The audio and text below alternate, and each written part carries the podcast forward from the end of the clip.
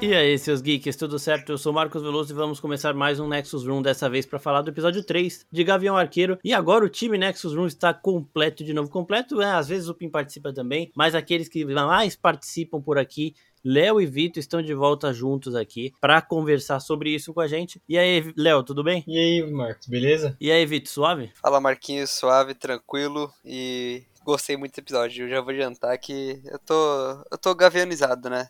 Dá pra dizer isso. Não, é, eu queria também, antes de começar, falar que essa série é a, maior, a melhor surpresa que eu poderia ter. É, já falei isso no outro episódio também, porque eu, eu, não tava esperando nada e cada episódio que passa eu tô me envolvendo mais, tá ligado? A apresentação da Echo nesse foi foda pra caralho. E antes da gente começar a aprofundar mais nisso aqui, quero avisar todo mundo que tem spoiler, obviamente, do episódio 3. Então, se você não viu, vai assistir depois volta pra cá. E também avisar que vocês mandaram perguntas no Telegram e no Instagram e a gente vai responder tudo aqui durante esse programa. Outra coisa também é que a gente já fez um vídeo de primeiras impressões, então saiu o episódio, a gente já gravou um vídeo, tá no YouTube, e é por isso até que a gente resolveu passar o Nexus Room pra sexta e não pra quinta, porque aí vocês podem ver o vídeo lá, a gente tem mais tempo para ver outras referências e tudo mais no é, durante a própria quarta-feira. Grava na quinta, o episódio chega na sexta e aí tem tudo, não falta nada. E todo mundo sai ganhando. Bom, começando o episódio, o, o podcast aqui do episódio, eu quero saber o que vocês acharam da origem da Echo. Ela criancinha, o pai dela e tudo mais. O que, que vocês acharam? Cara, eu gostei, viu?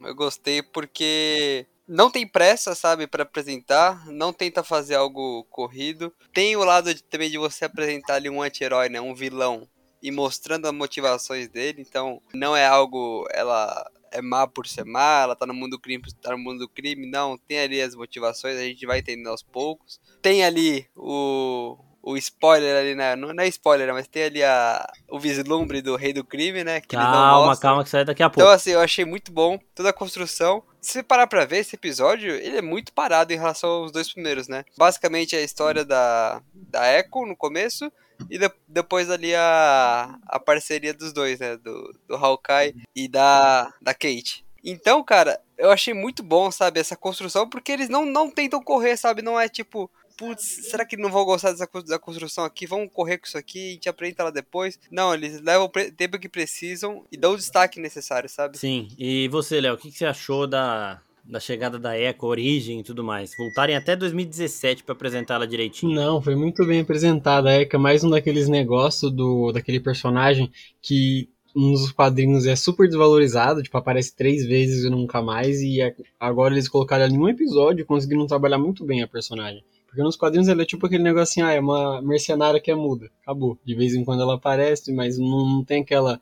Não, não é um personagem aprofundado, sabe? Na série eles estão dando para ela um destaque que ela nunca teve. E só pegando uma parte que o Vitor falou, né, de apresentar essa motivação aí do vilão e tudo mais. É, eu assistindo pela segunda vez com os meus pais, minha mãe falou, ué, eu não sei como que eu vou torcer contra ela. Porque, tipo, ela viu o pai dela ser morto na frente dela, então essa vontade dela de achar o Ronin é justificável. E, e, realmente, isso daí é uma coisa muito boa, até porque a gente sabe que a Echo vai ter a própria série dela, então ela não vai ser uma, uma personagem completamente vazia que só quer sangue, não, né? E uma outra coisa também é que a gente tava falando dela dos quadrinhos aí, e o Vitor já chegou a falar do Rei do Crime, por quê? Porque nas HQs é exatamente o que aconteceu aqui. O pai dela é um dos capangas do rei do crime, ele morre é, trabalhando para o rei do crime, e aí o rei do crime ele adota, meio que adota a Echo, né? Ele começa a criá-la.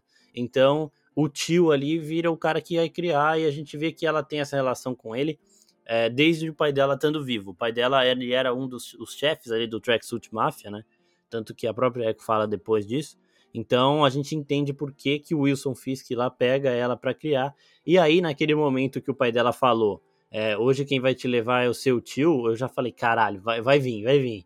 E aí chega aquele ternão preto, não mostra nada, terno gigante, assim, cobre a tela inteira. E a hora que ele aperta a bochechinha dela, ele dá um grunhidozinho que parece demais o Vicente Donofrio. Já fizeram até essa comparação do barulho que o Vicente Donofrio faz em uma cena de Demolidor e é esse daqui do desse Wilson Fisk da Marvel. Então, eu acho, eu já estava achando já desde o começo que pode realmente ser o próprio Vincent Donofrio, só que de um jeito diferente. Algumas das dos vazamentos que tiveram aí, da mesma pessoa que falou que o Wilson Fisk estaria em Gavião Arqueiro, seria apresentado em Gavião Arqueiro, é que a gente viria o, o próprio Vincent Donofrio, mas de um jeito diferente, com um pouco de CGI para ele ficar maior, para ficar mais parecido com o Wilson Fisk dos quadrinhos. Eu acho que pode ser isso que a gente fa que a gente veja e aí seria aquele soft reboot de tipo, é, é o mesmo ator que interpretou ele outra vez, mas é outro personagem.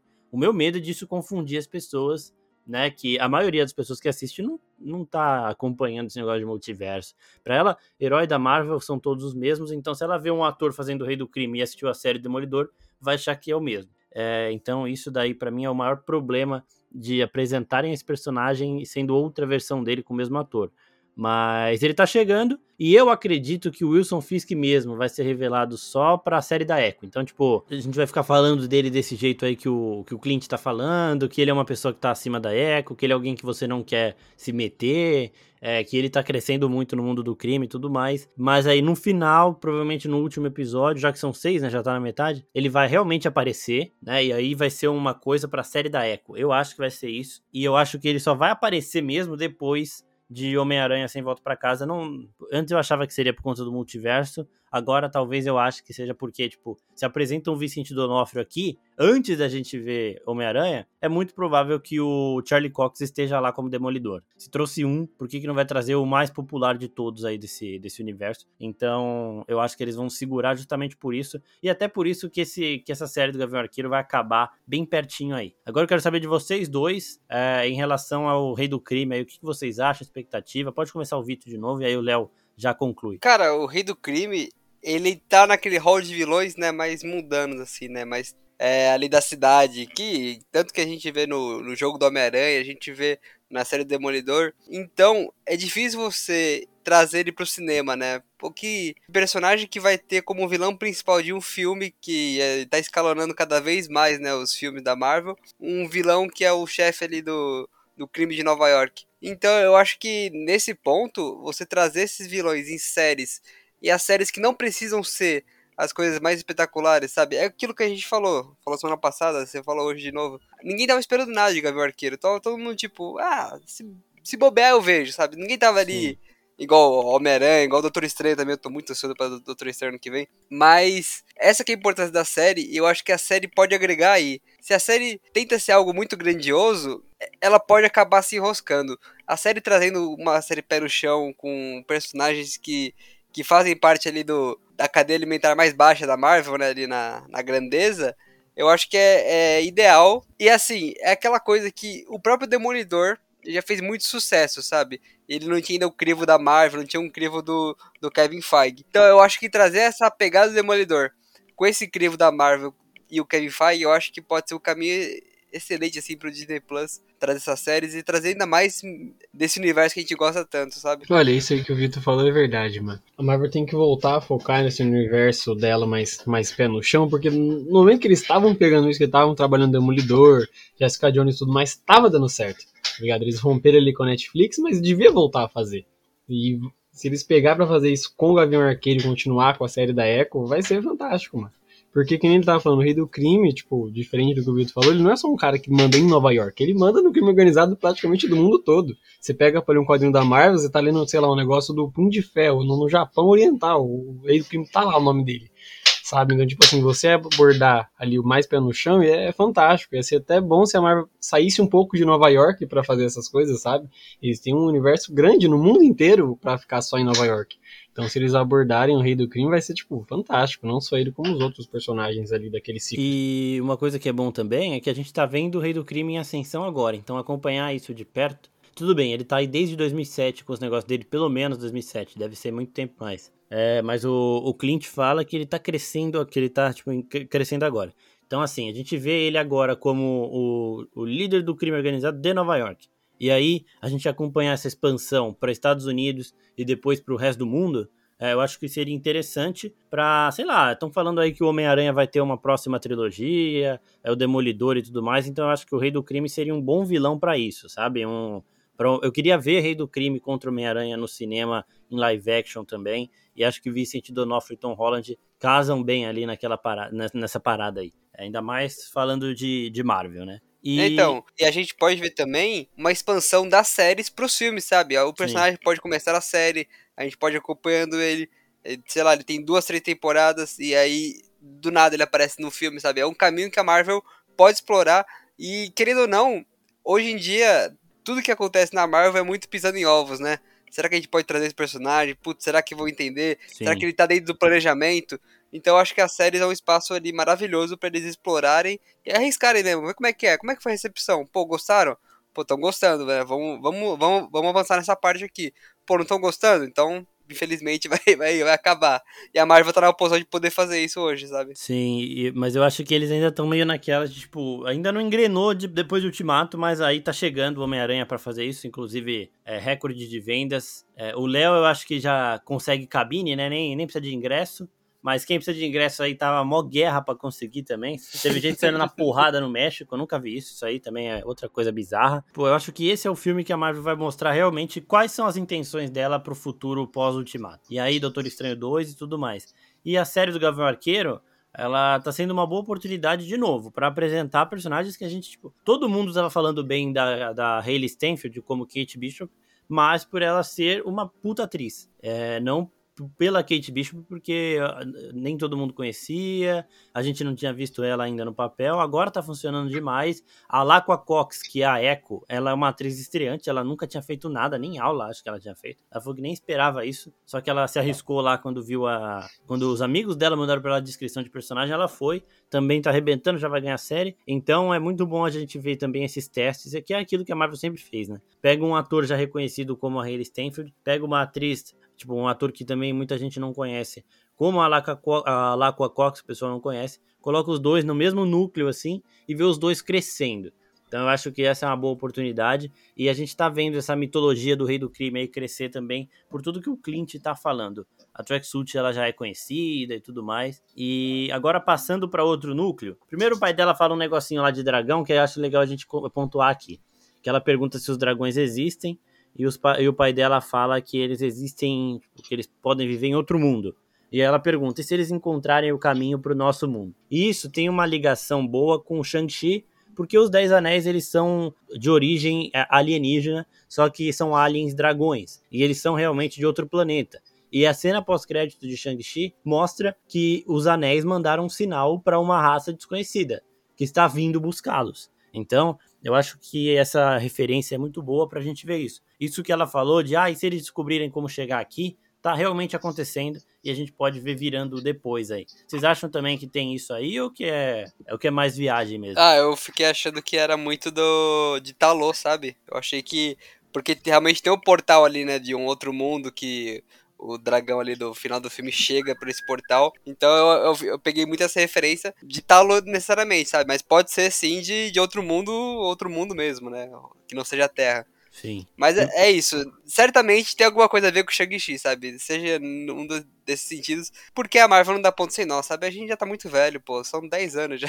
É, então. A gente já, não, a gente já tá sabendo essas coisinhas. É, não dá ponto sem nó, sabe? A Marvel sabe o que faz. Léo, você acha que a galera do Fim Fanfum aí pode estar chegando aí, não? Ah, ia ser muito bom se tivesse, mas não dá pra saber só por causa disso, porque, tipo assim, a Marvel colocou isso numa cena perfeita, porque ele tá colocando a filha dele pra dormir falando isso, sabe? Sim. Qualquer um podia falar um negócio dele pra filha dele se ela perguntasse. A menina tinha o quê? Uns 6 anos de idade? O cara ia falar que não existe? Não, mas aí você, você.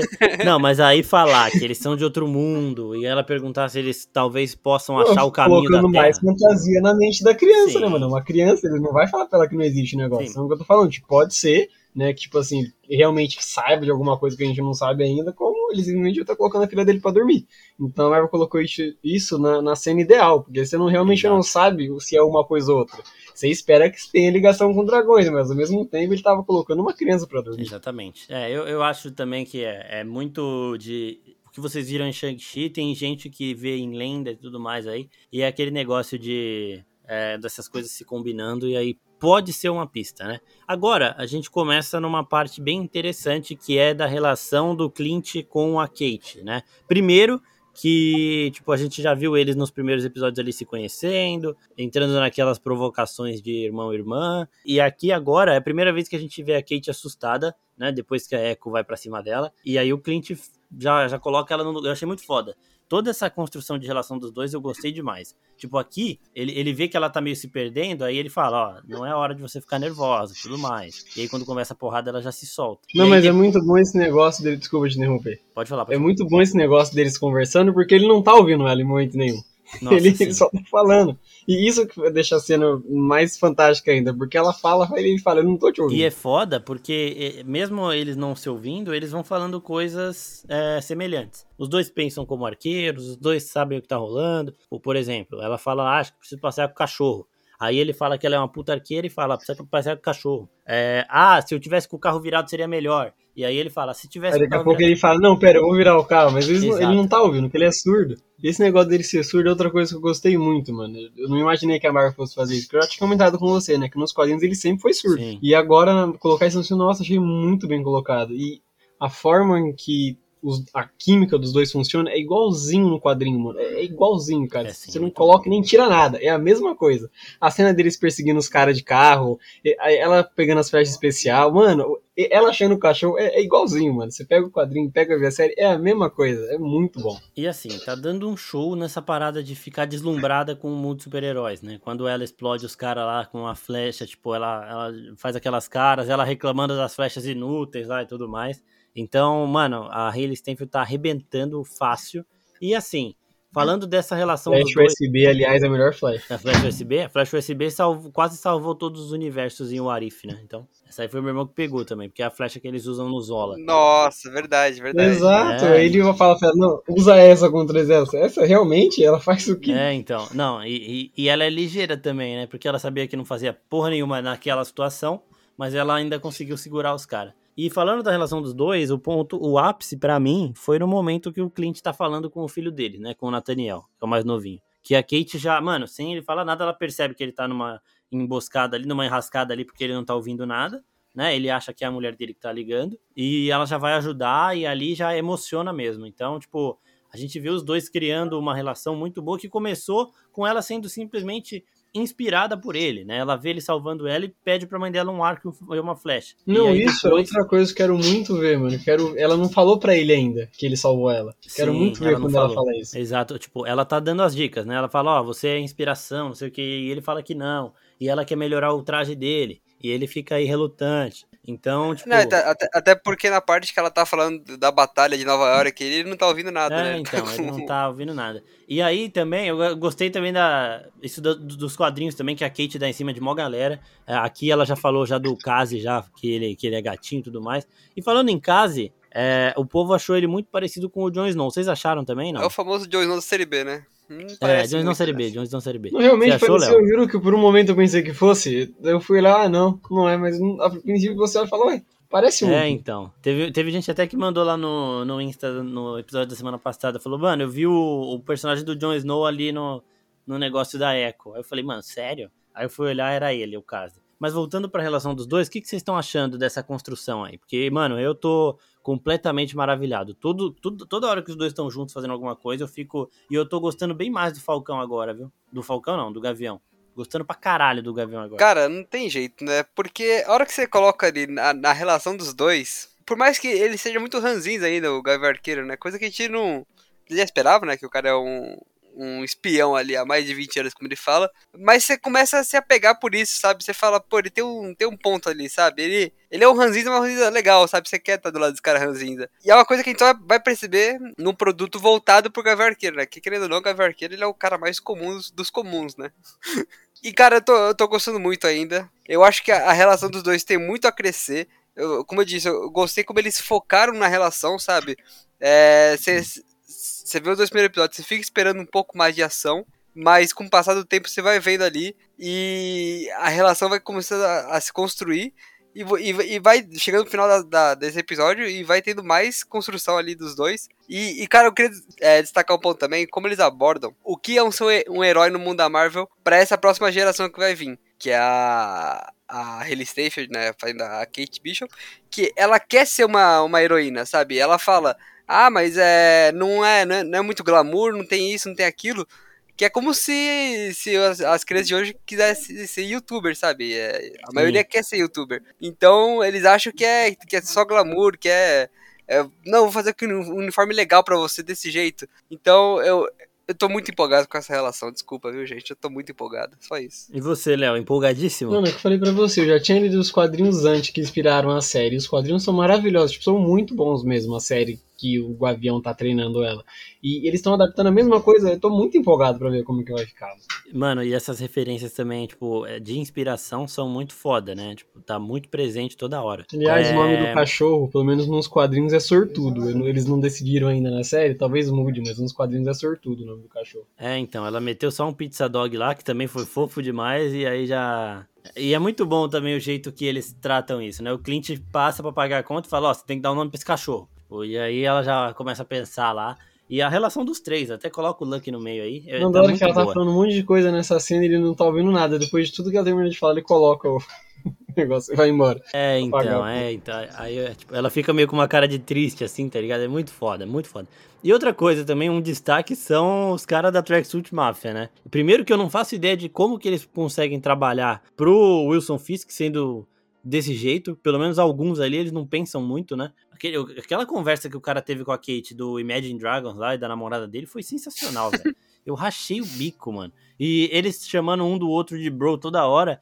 E aí o. A marca deles de entrega lá é Trust a Bro, mano. É muito foda. Confie num mano. É, é, é, é muito. Tipo, eu racho o bico todas as vezes que eles aparecem. A hora que ela joga a flecha de USB no, no, no, cara do meio, o, o carinha que tava falando do Imagine Dragons antes, ele dá um puta de um grito, véio, que ele acha que vai explodir tudo. É muito engraçado. Eu racho o bico com esses caras. Destacar a parte do humor, né, deles, pô. Sensacional ali. Apurado, é... apurado. Ah, com certeza. E, e, é aquela coisa que pode, pode tirar certas pessoas, mas eu gosto disso, sabe? Esse humor bobo do tipo, peraí, peraí, eu vou anotar o que você falou que eu sou muito burro para entender essas dicas que você deu também, aqui. Eu também. E, eu cara, demais. E, e eu, eu, eu adoro um sotaque russo, assim, falando inglês. Não sei se é porque eu entendo mais, mas eu adoro um sotaque puxado assim por russo. Puta, sensacional. Incrível. E o Léo acabou de me mandar aqui um negócio no WhatsApp do, deles falando nos quadrinhos também, mano, né? Então, tipo, é, tá tudo aí, tá? E realmente. É, eu falei igualzinho, mano, nos quadrinhos. A gangue do agasalho nos quadrinhos é consegue ser ainda mais engraçado que na série. Então, mano. E, e, e tipo, tipo, assim, eles são um pessoal que eles querem ser levados a sério, mas ao mesmo tempo eles são atrapalhados demais pra é, isso. Nem eles se levam a sério, né? E é foda porque, tipo, desde sempre nessas séries a Marvel tá tomando um cuidado para respeitar tudo assim e encaixar também, que é gigante, velho. E, mano, do caralho. E aí depois a gente já tem o Kazi indo atrás do Clint Barton, porque depois que ele conversa ali, a gente vê que ele também tem uma relação com o Wilson Fisk, porque ele fala: Eu espero que o tio não descubra que a gente tá indo atrás do Ronin, é, então ele e a Echo passaram pela mesma coisa. E nos quadrinhos ele também vira órfão depois dos, pai dele, dos pais dele morrerem. Só que lá ele é um mercenário que é mandado para matar o Gavião Arqueiro. E aqui ele é um membro da Tracksuit Mafia que também é enviado para espionar, investigar o Gavião Arqueiro, né? Porque a Echo fala para ele ficar esperto com o Gavião. Então eu acho que vai ser Echo contra Kate e o Kazi contra o Gavião aí mais pra frente. Mas tô achando mais uma aí dessa semelhança, porque para quem não sabe, o Kazi nos quadrinhos ele é o palhaço, o clown, né? Ele é um dos vilões ali, também ah, meia boca, né? Mas é vilãozinho. E falando também sobre essa cena da, do começo ali da, da Tracksuit Mafia, cara, eu achei muito bom como ele ele fala sobre o Ronin, né? O Gavião Arqueiro fala sobre o Ronin. E pra gente é muito óbvio que ele é o Ronin, né? A gente viu no filme, Sim. a gente viu tudo isso. Mas para quem tá ali vivendo, não é óbvio, porque ele é o Gavião Arqueiro, pô. Não vai ser um criminoso que, que sai matando mafiosos, é, né? então, se desconsidera, e... é pensando nisso é mesmo, se desconsidera total. Ele. E a hora que, que ele fala que, não, ele morreu, quem matou? E, e faz sentido, sabe? A morte da, da Natasha fez ele abandonar o Ronin. E é muito bom, muito bem colocado isso aí. E fica todo mundo confuso na hora, né? Então ninguém sabe quem que acha. Ela fala que deve ser um familiar dele, né? Alguma coisa assim. Sim. Mas todo mundo sabe que é ele. É, mas assim, nessa hora eu, eu, senti mais ele falando Natasha por conta do momento em que ela acha ele matando os caras da Yakuza. Que é aquele momento sim, de sim. Eh, não me dê esperança, porque naquele momento ela matou o Ronin e ele ela tava lá, tá ligado? Tipo, ela trouxe o Gavião Arqueiro de volta. No momento que o Gavião Arqueiro retorna, o Ronin morre. O Ronin não volta Exato. mais. Então, tipo, ele não mentiu. Só que a, a, a Echo identifica a mentira porque ele dá umas, né? Porque é, é, ele tem esse conflito muito forte nele do Ronin e tudo mais. E já que você falou em Natasha, todas as referências e os momentos que a gente percebe que o Clint, que o tá sentindo falta dela, também são do caralho, velho. No primeiro, nos primeiros episódios teve ele vendo a, a intérprete da Natasha na peça, a menininha com a peruca de Natasha fazendo cosplay de Natasha lá de Viúva Negra. É, teve ele falando que vai se fazer de isca, e aí a mulher dele fala: a Natasha fazia isso. E agora ele falando da Viúva Negra também aqui, muito forte, mesmo na, na linguagem de sinais ali, é do caralho, velho. É, é, muito, muito foda. É, e mostra também quão importante ela era para ele, né? Isso a gente também já sabia. E como tá sendo difícil para ele seguir com essa vida de Gavião Arqueiro, porque, mano, sempre ele vai se lembrar dela, tá ligado? Não, não, vai, não tem nem como.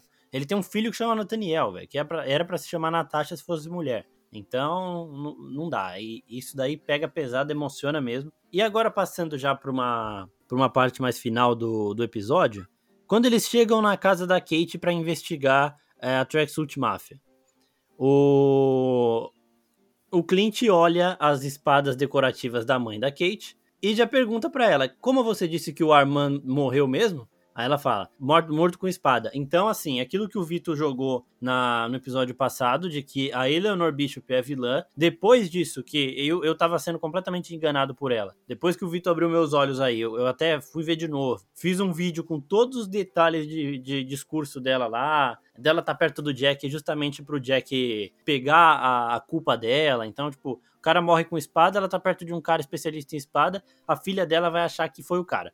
Então, tipo, tudo isso, e a Kate não conseguir ver a mãe dela como possibilidade disso também, é muito foda, porque o Clint ele olha e fala, ele vê as espadas lá decora, decorativas lá na casa da Kate e fala, como é que o cara morreu mesmo?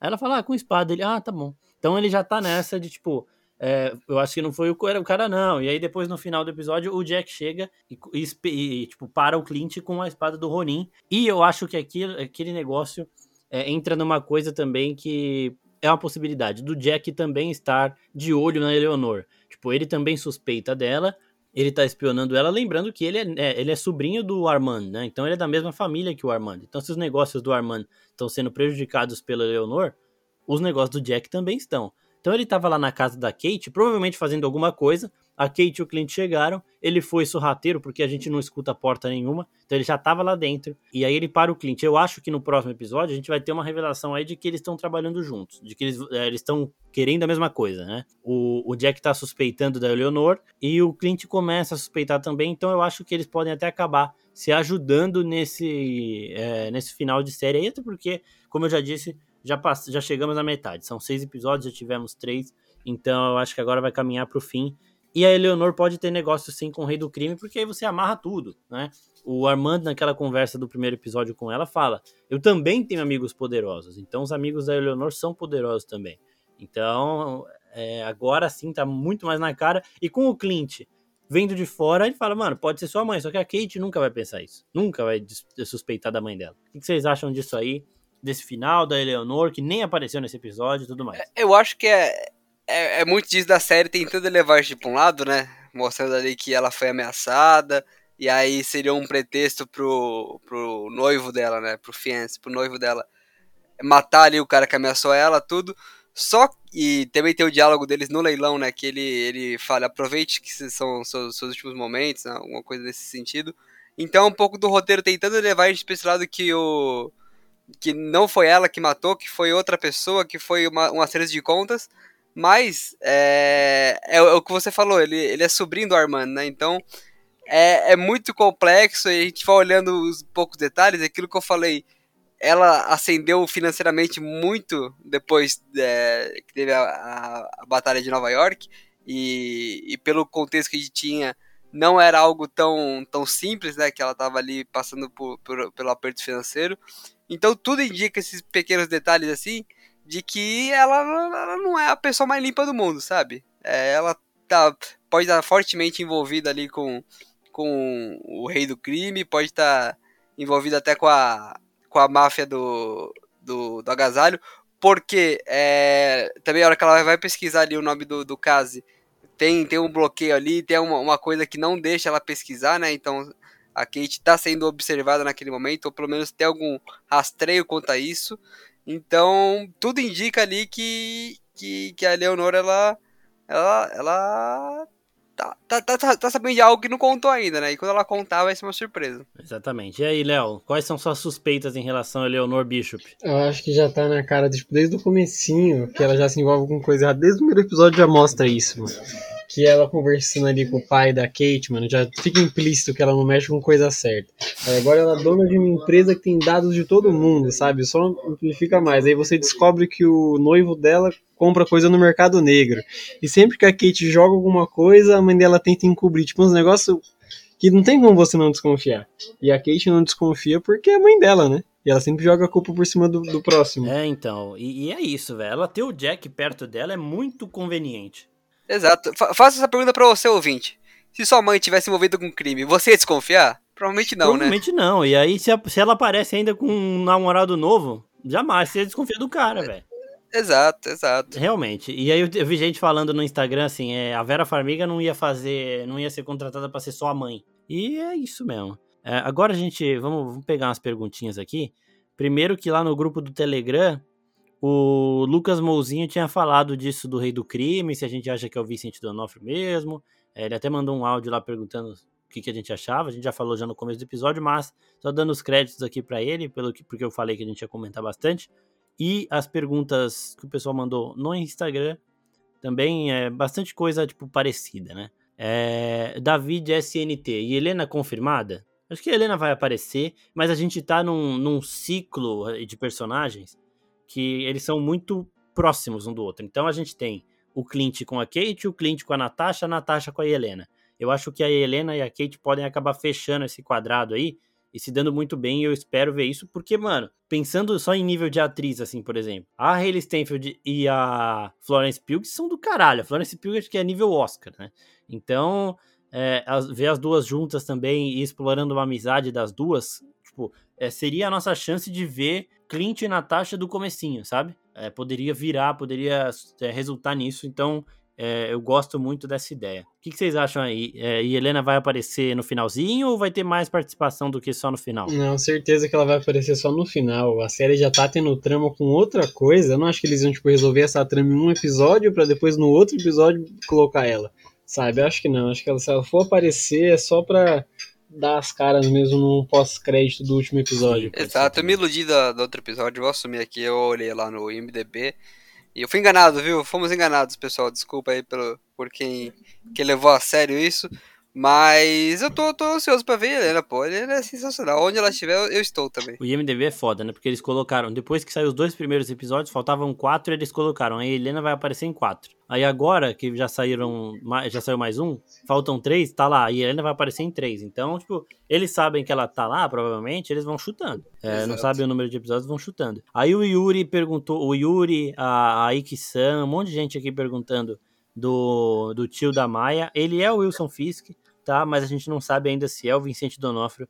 Eu acho muito que era ele. Muito, muito. Eu vou fazer um post depois com, com o barulhinho que ele faz na, na Netflix e com o barulhinho que o Rei do Crime faz aqui quando ele aperta a bochecha da Maia. E aqui também é um grunhido, então não dá nem pra ter, tipo, dublador pra algum crédito de dublagem entregar igual fizeram com a Sylvie em né? Os caras meteram o nome da personagem lá e era segredo, então aqui não, não botaram nem dublador. E, e é isso. Pessoal, a, ma a, maioria das perguntas é sobre o Rei do Crime, acho que a gente pegou bem. E dá para ver também a importância que esse personagem tem, né? Porque todo mundo quer saber é, a popularidade do personagem. Imagina um Demolidor aparecendo aí em Homem-Aranha. Né? Vai ser foda demais. Agora, para finalizar, eu quero saber as expectativas dos dois para essa reta final aí da de Gavião Arqueiro. Ah, até agora tá ótima a série. Tipo assim, no comecinho, ela começou bem devagar, eu tava até estranhando, achando que ia ia ficar nessa pegada, mas depois que rola a primeira explosão, não para mais a ação.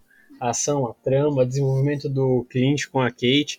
Até agora a série tá ótima, mano. Espero que eles não estraguem no resto. É, então, é aquilo, né? Como, como acho que a maioria das pessoas controlou bem a, a empolgação, né? A expectativa para essa série, eu acho que ela só tem a agradar, sabe? Não, não, tava, não tava prometendo muita coisa, então o que ela entregar e tá sendo muito bom, né? Tem que falar a verdade também, não é só porque não tinha expectativa, mas o que ela tá entregando tá sendo muito bom.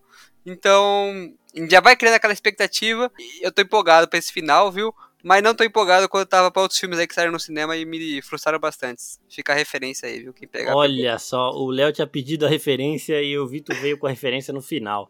Ó, só duas coisas também que é bom falar aqui. Primeiro, a hora que o Clint joga uma flecha em cima de outra flecha e cai um bagulho gigante em cima do carro, aquela flecha que ele lançou é da Pintech, é da empresa do Hank Pym, Então ela tem a tecnologia do Homem-Formiga lá de é, aumentar as coisas, diminuir as coisas, então é por isso que a outra flecha fica gigantesca. Foi sensacional a cena, inclusive. Muito boa cena, e uma outra mesmo. E uma outra coisa, que o bombeiro que pega o traje de Ronin no, no primeiro episódio lá, e que o Clint pega depois no segundo, ele chama Mills, né, alguma coisa assim. E, mano, fui falar o nome, né, eu fui, fui ver, tem um personagem desse nos quadrinhos, que é vizinho do Gavião Arqueiro, e o Kazi mata esse cara quando ele vai investigar o Clint. Então, se falaram o nome, eu não sei se foi só para uma referência ou se esse cara vai acabar, tipo, encontrando o Clint de novo e sendo vítima do Kazi aí para aumentar um pouquinho essa ameaça. Eu não sei porque esse clima de Natal aí tá muito leve na série e tudo mais.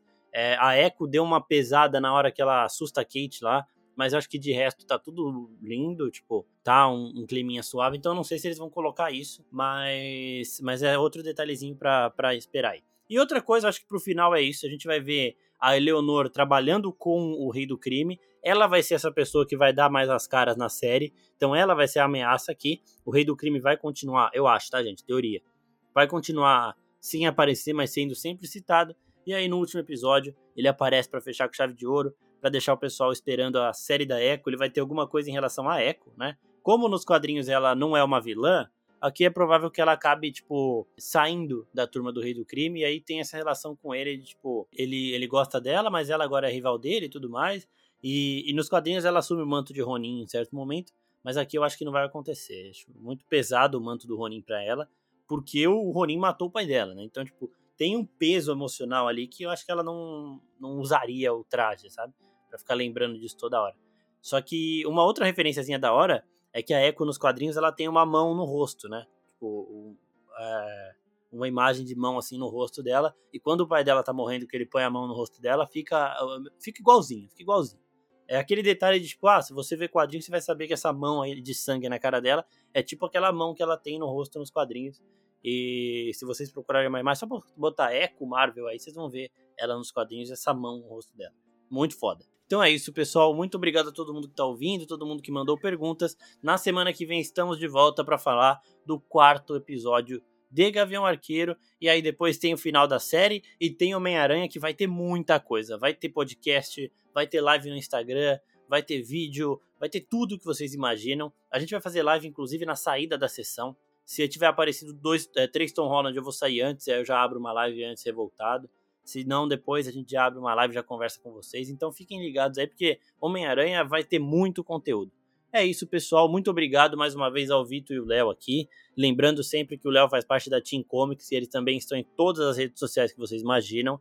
E o Vitor também está aqui, sempre é, participando com a gente. Tem o blog dele lá, o blog do Vitor também, que às vezes ele coloca umas matérias muito fodas lá. Então, pessoal, acompanhem as redes sociais do pessoal que está participando aqui. Olhem na descrição aí que tá as redes dele certinho. E até a próxima. E valeu vocês dois de novo por voltarem aqui. Eu que agradeço, valeu pessoal. Eu que agradeço também, valeu. Tamo junto. Falou!